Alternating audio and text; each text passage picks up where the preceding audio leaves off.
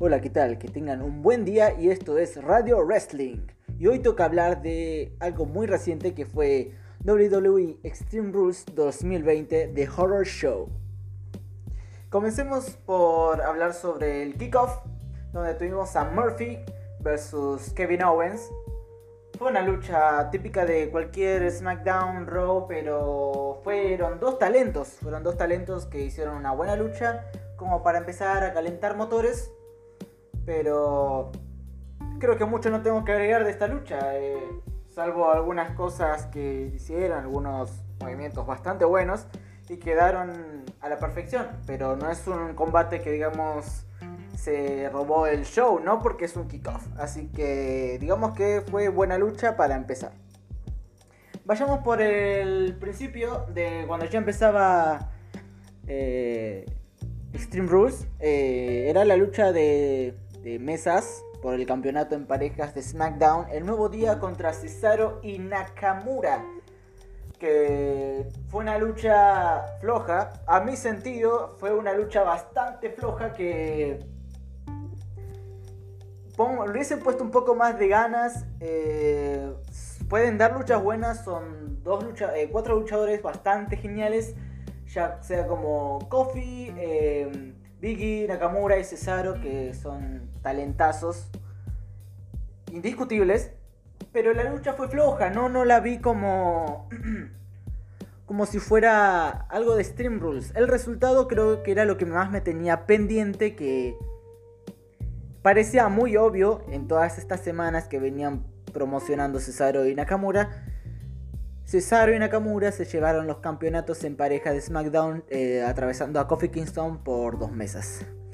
Fue un resultado genial, ojalá que den un prestigio genial a este título, a estos títulos que nunca que perdieron prestigio ya desde hace mucho tiempo. Ni cuando lo tuvieron los Hardy Boys en su regreso pudo tener tan impacto los títulos en pareja. Pero nada, tengo mucha fe en que pueden hacer algo genial. Lo lamentable es que el push de Cesaro siempre queda en el midcard o títulos en pareja. Ya, por favor. La puta madre. Tendrían que darle un... Como ahora están haciendo, esto lo estoy grabando un poco tarde. Lo van a poner en solitario a Biggie. Pero Cesaro qué? Cesaro está bien, está con los campeonatos en pareja. Pero Cesaro se merece estar al menos pisando el World Heavyweight Champion o el Universal, por favor. Esto no puede terminar así, tiene que seguir eh, algún empuje para Cesaro porque... O prácticamente yo, que yo soy, sigo mucho WWE, pero también sigo AEW. ¿Cómo me encantaría estos talentos desperdiciados, que la verdad eh, Vince está haciendo un mal manejo entre todos los luchadores, y ya hablaremos después del manejo sobre la Sasha Banks y Bailey. El maldito manejo que tienen los creativos para buquear una lucha o una historia o un resultado, en este caso que vamos a hablar más luego. Eh, nada, quería, quería extenderme un rato para eso que todos anhelamos un push de Cesaro, pero es inevitable. Cuando llegue su, su contrato a fin, yo espero que Cesaro no lo renueve en WWE. Me gustaría que vayan, como todos los talentos que se fueron de WWE, se vayan a AEW, donde tendrán un buen manejo creativo y al menos, qué sé yo, algún buen buqueo, alguna buena historia, o pisando el campeonato de AEW. Así que sin más que hablar, vayamos por la otra lucha. Lo lamento si mi cartelera está un poco desordenada, solo que me olvidé cómo iban eh, cronológicamente las luchas armadas, así que sé cuáles eran las anteúltimas, así que eh, vamos por lo que vendría a ser la supuesta lucha de Apollo Crew contra MVP por el nuevo campeonato de los Estados Unidos. Yo no pude hablar sobre el nuevo campeonato de los Estados Unidos. Está bastante lindo. Me gustaba mucho más el anterior, digamos, porque era ya icónico de WWE. Ya tenía varios años. Pero este título está bastante bueno. Pero no veo la gracia de promocionar una lucha en donde ahí pudo haber estado la lucha de Bar contra Jeff Hardy Sheamus. Entiendo que haya sido un poco más larga. Pero para esto lo dejaban para un Raw. Que MVP solo llegue y se lleve el título es como que... Nada. No tengo nada que hablar de esto, solo el mal manejo sobre la historia de la lucha, que te venden una lucha. Encima que MVP tampoco lucha, porque supuestamente se retiró no sé cuántas veces, pero esto no es una lucha y tampoco... No sé qué hicieron acá. Pero nada, vayamos por la otra lucha de verdad, así que nos vemos. Voy a poner a la lucha de Asuka, no, de Bailey contra Nikki Cross. Fue una pérdida de tiempo este combate, no, no me gustó para nada, eh, más sabiendo que el resultado iba a ser cantadísimo y gritado a los cuatro vientos de que Bailey iba a retener. No eh, normalmente, sino por ayuda. Por ayuda de Sasha que le prestó un anillo de esos que usa que dice Boss pero son de plástico, obviamente. son muy de plástico. Es una lucha de mierda. Ni Nicky Cross podría tener un. Una credibilidad tan grande como para ganarle a la Bailey, o como diría Warge, la Bull Taylor. Un grande saludo para, para Warge si escucha esto. Eh, es una lucha de mierda. ¿Qué quieren que les diga? No, no, cualquiera que puede ver este evento, a partir del 2020 en adelante, que hayan visto los pay-per-view, los eventos semanales, y hayan dicho, eh, este 2020 está bastante bien en WWE. No está bien, no estuvo ni el año pasado genial. Porque tuvimos campeonatos de mierda, buqueos de mierda y reinados de mierda, y ahora seguimos teniendo reinados y otro buqueo peor que el otro. Así que es una mierda esta lucha, así que vayamos por a otra lucha de Seth Rollins contra Rey Mysterio en un ojo por ojo match. La lucha fue genial, a mí me entretuvo un montón más sabiendo qué mierda iba a pasar, el ojo de Seth, Rollins o el ojo de Rey Mysterio que se podría salir. Fue lucha técnica bastante buena, no una técnica onda Daniel Bryan contra eh, Gulag, pero fue una lucha buena, me gustó mucho. Eh, las combinaciones que hicieron, Seth Rollins haciendo un custom, pero el resultado era cantadísimo. Seth Rollins venía perdiendo desde WrestleMania, así que no le hizo mal una lucha y una victoria contra Rey Mysterio otra vez. Otra vez. Sí, se puede decir que otra vez, porque cuando le pinchó el ojo la última vez también cantaría como victoria o descalificación, no lo sé. Eh, fue buena la lucha. Pensé que iba a perder Seth Rollins también. Encima yo estaba entretenidamente viendo esta lucha porque era la que más me llamaba la atención. Y bueno, se ve que Seth Rollins le sacó el ojo con un escalón de la silla de la escalera metálica a Rey Mysterio como lo hice anteriormente en un row. Ahí lo vemos a Seth Rollins vomitando y la gente golpeaba el, el el plástico, ese muro que separa a la gente por el tema que estamos pasando todo el mundo. Eh, a mí me gustó personalmente, me entretuvo, más que nada lo que me entretuvo era la ansiedad y las ganas de saber qué iba a pasar con el, tema del Eye for Eye. Así que... Nada, me, fue una buena lucha, así que la verdad me gustó mucho, la verdad. Déjenme tomar un poco de agua, que ya a los 9 minutos me estoy quedando sin voz. Ahora sí, vayamos con el, la decepción de la noche, se podría decir. Asuka contra Sasha Banks por el campeonato de Raw femenino de las mujeres. Fue genial la lucha. A mí me gustó mucho. Para que aprendan toda la división femenina. una mentira. Pero esto es una lucha de verdad. Yo no digo, yo no tengo que por qué decir que no, que Sasha ni Asuka, obviamente. Son unos talentazos tremendos. O sea, cuando pueden dar buena lucha, la dan. Y esta fue una lucha buena. Pero olía mal el resultado ya cuando lo vimos. ¿En dónde mierda se metieron en la cabeza que cuando uno le saca la camiseta a un árbitro y te lo pones, puedes hacer la cuenta. Automáticamente te convertís en un árbitro. ¿Dónde mierda se metieron ese buqueo? ¿Dónde están las reglas extremas? Está bien, el evento se llama Extreme Rules. Yo no vi nada de extremo en este pay-per-view. Hace mucho que un Extreme Rules no era extremo. Como hace mucho, entiendo que ya pasaron muchos años. Pero nosotros somos lo que vemos el contenido. Volviendo. ¿Cómo automáticamente te volvés un árbitro poniéndote la camiseta de un árbitro? Yo no lo entiendo. Yo no considero a Sasha Banks campeona Women's Champion de Raw.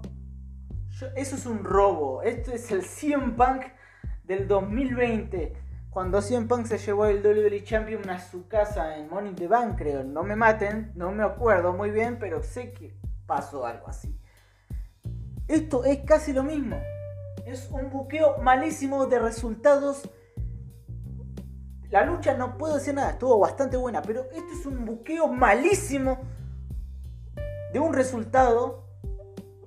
Para que, ahora sí, ¿para qué mierda le dieron el título a Asuka? ¿Para qué le hicieron ganar el Money in the Bank? Díganme eso otra vez. Para eso me quedaba con Becky Lynch, que tampoco me gusta Becky Lynch. Pero ¿para qué mierda? Asuka tiene todo para ser una campeona. Tiene talento. No puede tener, bueno, no puede, no tiene tanto micrófono que digamos, pero da buenas luchas, es buen personaje y además lucha bien. Lucha bien. Es más, tenemos pensado ya todos todo el fanático, digamos, ahí se viene un reinado genial, bastante genial para el Women's Champion. Pero bueno, parece que este lunes eh, va a ser la... Grabando hoy, lunes. Eh, lunes, déjenme averiguar. Me olvidé el día de hoy. Lunes 27 de julio. Hoy es Raw va a ser la revancha, entre comillas, que yo no tendría que por qué. ¿Por qué mierda le pusieron revancha si Sasha nada más se robó el título de Asuka? Yo solo espero que hoy se vaya Asuka con el título. Por favor, esto no tiene que seguir así. Los buqueos malditos bien mierdas que están haciendo son una cagada. Prácticamente son una cagada. Pero bueno, eh, entre comillas salió campeona Sasha por trampa. Así que nada. Vayamos por la lucha de de Drew McIntyre contra Dolph Ziggler por el WWE Champion. Que la estipulación la íbamos a saber ahí. Porque era secreto. Terminó siendo un Extreme Rules match eh, común y corriente. Solo que la cualquier cualquier descalificación, perdón porque me trabé, era para Drew McIntyre. Dolph Ziggler podría usar una silla, un palo de kendo, una mesa, podría estar afuera del ring, no le podían hacer conteos, podía hacer todo lo que sea, era en una regla extrema. Pero McIntyre no podía hacer nada porque lo descalificaban. Así que es una estipulación como media sacada del ojete, pero fue novedosa, qué sé yo. La lucha no me gustó tanto porque el hecho de que lo veía lento a Sealer, a veces me daba como el miedo de que ganaba Sealer, ¿viste? Pero no, no, no, no, no, no es algo, no, no, no fue buena. Y eso que hemos tenido luchas buenas de Drew McIntyre en los últimos pay-per-view, pero no, no me entretuvo esta lucha. Así que nada que decir. Aclaro que este, este radio podcast va a ser un poco corto, sabiendo que últimamente los eventos de WWE son muy reducidos de tiempo. Ponele, creo que empiezan tipo 8 en hora argentina, 8 de la noche y termina tipo 11 o 10 y media. Son muy corta la duración y tienen muy poco contenido, son pocas luchas, que habré sido 1, 2, 3, 4, 5, 6, 7, pero son seis porque no hubo lucha de, de MVP contra Apollo Crew. Así que nada, vamos por la lucha de Bray Wyatt y Braun Strowman en el pantano, en la lucha de pantano. que estuvo buena, cinemática ya, como de costumbre, ya no vienen acostumbrando a las luchas cinematográficas, que para mí yo todavía me quedo con la de, de Undertaker y, y AJ Styles y la de Money in the Bank, que me gustó bastante. Puedo discutir el resultado, pero me gustó bastante. Eh, la lucha estuvo buena, si se puede decir lucha, es una película barata de sci-fi con producción de WWE. Me, atrajo un poco por el hecho de que la familia Wyatt y el devorador de mundos regresaba en su gimmick antiguo. Pero era cantadísimo que si no ponían el título en juego, era obvio que la victoria era para Bray Wyatt, pero al final eh, dio para The Finn que apareció al final. Vimos en un segmento ahí que me gustó mucho porque al parecer a la Sister Abigail era Alexa Bliss. Fue genial. Yo me quedé ahí mirando, parece que son como temores, no los supe comprender muy bien, pero digamos que las cosas que vos más amás y más querés en el mundo son tus más profundos miedos como es Alexa Bliss convirtiéndose en la Sister Abigail de Bray Wyatt. Así que la lucha fue pues, una de esas más cinemáticas. El resultado fue para Bray Wyatt. No tengo más nada que decir. Eso fue todo el evento de WWE Extreme Rules 2020 de Horror Show. Tengo pendiente hacer las reseñas de Backlash. Van a estar eh, un poco disparatadas por el hecho de que no las llegué a grabar. No llegué a grabar Money in the Bank. No llegué a grabar Backlash y ahora estoy grabando Extreme Rules. Sepan perdonar, pero ya pronto vendrán porque tengo mucho de qué hablar sobre Backlash, sobre la lucha de Randy Edge. Pero ahora, por lo que sabemos, se viene SummerSlam este agosto. Quién sabe, un Roman Reigns, Brock Lesnar o un Randy Orton campeón de WWE. Quién sabe, nadie lo sabe todavía. Con el tiempo se sabrá qué pasará en estos meses en WWE.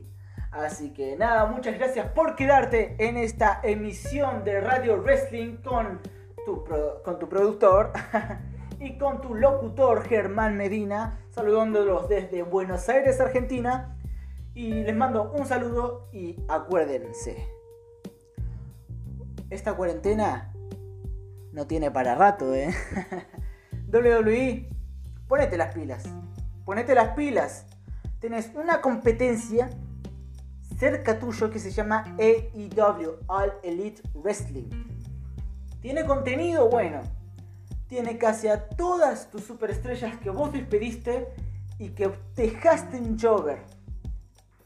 Y si no querés más, tienes a Jericho allá. Tienes a Hardy, Matt Hardy, Jack Swagger y te puedo seguir más últimamente de Revival. Pero ponete las pilas, por favor. Estos ya no son eventos, ya no son luchas, ya no son shows. Estamos en la era, pasamos la era actitud, la era dorada, la era PG y esta es la era reality. Eh, o como le pusieron de nombre, no hay mierda, no sé. Pero esto no es realista y tampoco es ficción. Esto ya es sacado del, del culo. Y otra cosa que me, enojó últimamente, que no lo pude comentar, es el despido de, creativos de Paul Heyman. Paul Heyman hacía un gran trabajo como, como creativo. Y Bruce Pritchard, ¿qué mierda hace ese? No me gusta nada Bruce Pritchard. No sabe nada de wrestling. Últimamente lo que estuvo haciendo fue pura mierda y no me gustó para nada. Así que nada, me voy despidiendo. Esto fue Radio Wrestling. Cuídense mucho y nos vemos en el próximo pay per view. Adiós.